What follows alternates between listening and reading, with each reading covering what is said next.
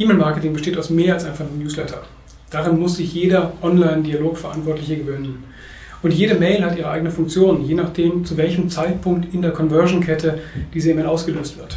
Die ersten Mailings sind vielleicht dafür da, um den Kunden auf intellektuelle Reiseflughöhe zu bringen, um ihn an das Unternehmen zu gewöhnen, Vorzüge, Qualifikationen des Unternehmens aufzuzeigen. Eine spätere Mail nach der eigentlichen Transaktion hat andere Funktionen. Die informiert über das spezifische Produkt, informiert über zusätzliche Produkte, informiert über ergänzende Produkte oder eben über das Nachfolgeprodukt, wenn der Lifecycle des eigenen Produkts zu Ende ist. Dazu gehören verschiedene Conversion-Schritte. Die Conversion von Online-Marketing wird meist verstanden als, wie viel Kunden generiere ich aus dem Traffic, der auf die Homepage geht. Das heißt, in einem Schritt von unbekannt zu Kunde. Das klappt nicht mal abends in der Bar. Warum sollte das im E-Mail-Marketing klappen?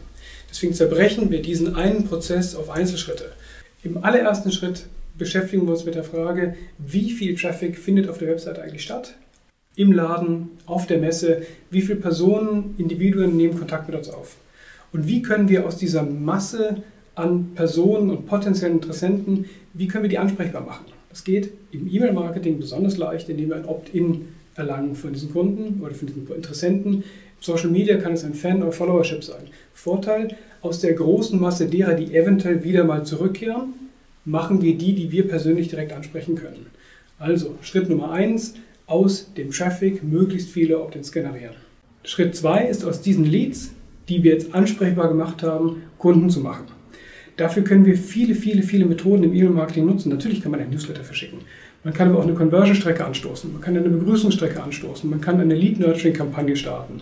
Wir versuchen am Ende des Tages, versuchen wir doch nur, den Zeitraum von dem Hinweis, dass ein Interesse besteht, zur eigentlichen Transaktion kommunikativ zu überbrücken und zu unterstützen.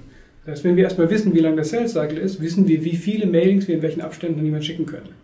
Im dritten Schritt machen wir aus dem Kunden einen Stammkunden. Es ist signifikant aufwendiger, teurer und schwieriger, einen neuen Kunden zu generieren, als einen bestehenden Kunden zu einem Wiederkauf zu animieren.